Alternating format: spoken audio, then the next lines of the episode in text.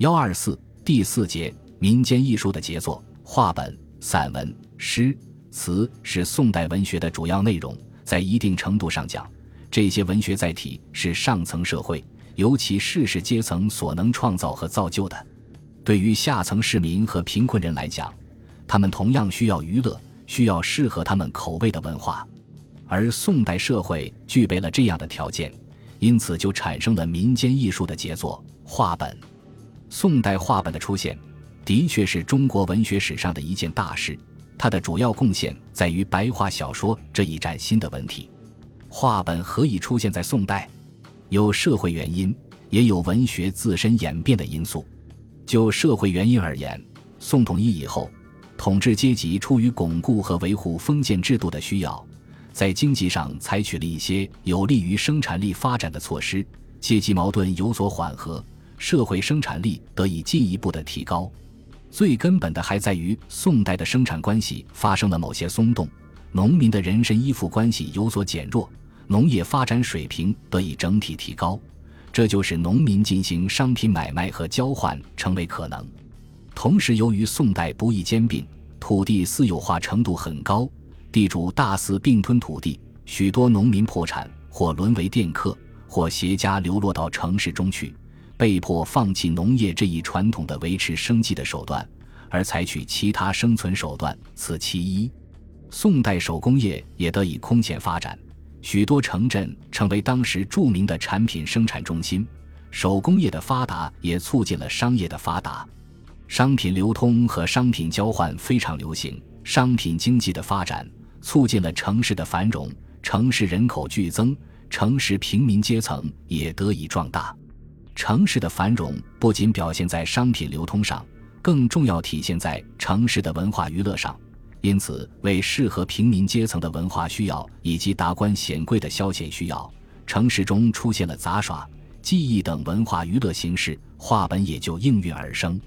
从文学自身演变的情况来看，宋代话本是发展了唐代说话和诗人小说。说话作为一种表演技艺的专用名称，始建于唐代。如元稹在《筹白学士代书一百韵》中有汉末题名进，光阴听话意的诗句，在自注中说：“又常于新昌宅说一枝花话，自吟至寺，犹未必此也。”一枝花是唐代长安名妓李亚仙，她的故事已成为说话名目了，且四五个小时仍未言尽，可见唐代说话技艺的发展水平。此外，在寺庙里经常演说佛经、宗教的故事。称为俗讲，这些都对宋代话本的出现产生了一定的影响。由于商品经济的繁荣，都市市民对于文化娱乐的要求不断提高，因此话本在宋代大规模产生了。话本产生的场所是城市中专门供民间艺人进行表演技艺的瓦舍勾栏。勾栏是宋代杂剧的演出场所，瓦舍又叫瓦寺，是一种游艺场所的总称。它包括在游艺场所内为游客服务的各行各业，是城市群众娱乐最集中的地方，有杂耍、傀儡戏、诸公调、说话等，呈现出繁荣兴盛的景观。在勾栏瓦舍中，说话技艺占有较大比重，不仅从事说话的艺人数量大，据《武林旧事》在当时南宋杭州的说话艺人达百余人，而且其分工很细，有说经的、讲史的和说小说的。奈德翁在《都城纪胜》中说：“从《都城纪胜》中，我们可以知晓，当时的说话分为四类：一是银字儿，二是说铁器儿，这两家统称为小说；三是说经，四是讲史书。这四家中尤以小说、讲史最为有影响，小说更甚。小说基本取材于现实生活，尤其是反映城市中小商人、手工业者和下层妇女的思想感情。”理想和追求，因此在当时比讲史更能受到市民的欢迎。宋代底层社会自由结社很普遍，说话人也组成自己的组织，称为雄辩社。艺人们在社里可互相切磋技艺，交流情况。说话艺人由于文化水平低，一般不编写话本，编写话本的多是生活窘迫的下层文人，也叫才人。他们结成的组织称为书会。话本就是说话艺人的底本，其产生也有一个过程。开始由于诸多原因的限制，说话艺人是没有底本的，只是口传心授。在演出时，故事情节和说辞可以灵活运用，临场发挥。后来，书会才人加入其中，一边编写话本，一边整理加工说话艺人口头演唱中流传下来的话本，这才有了可供人们阅读的话本。宋代话本数量，有人统计有一百五十多种。由于诸种原因，现存的只有二三十种，散见于经本通俗小说、清平山堂话本和玉石名言、警世通言、醒世恒言等书中。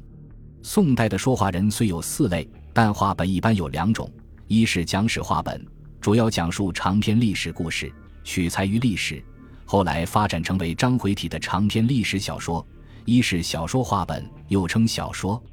话本是在宋代说话基础上孕育出来的，在艺术上相当成熟的白话小说。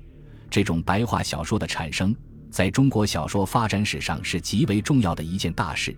它标志着我国小说的发展进入了一个崭新阶段，对后世白话小说的发展产生了重要影响，在中国文化史上也是一件值得大书特书的事情。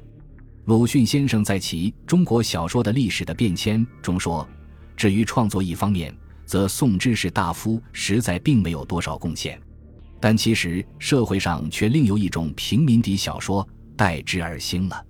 这类作品不但题材不同。”文章上也起了变革，用的是白话，所以实在是小说史上的一大变迁。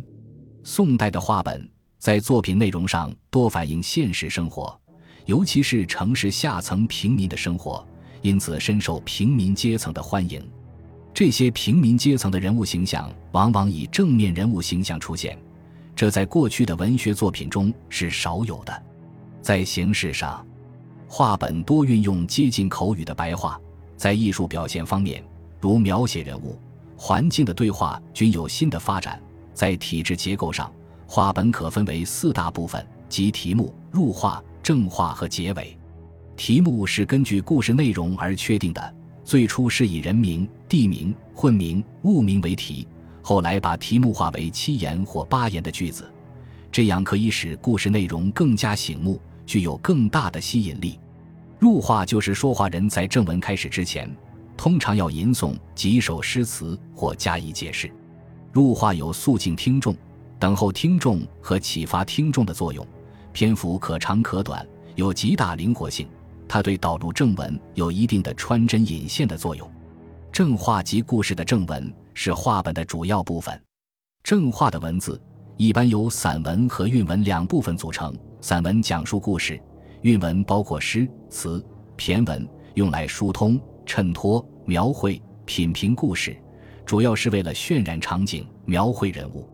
话本结尾一般由说话人出来总结全篇主旨，或加以劝诫，或对故事情节、人物加以品评。本集播放完毕，感谢您的收听，喜欢请订阅加关注，主页有更多精彩内容。